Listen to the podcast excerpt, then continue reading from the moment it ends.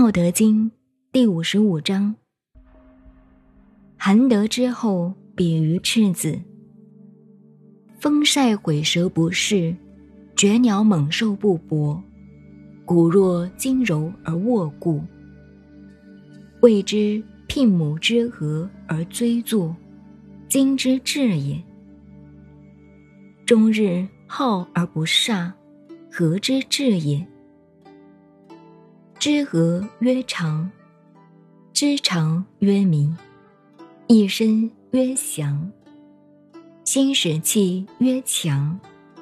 物壮则老，谓之不道，不道早已。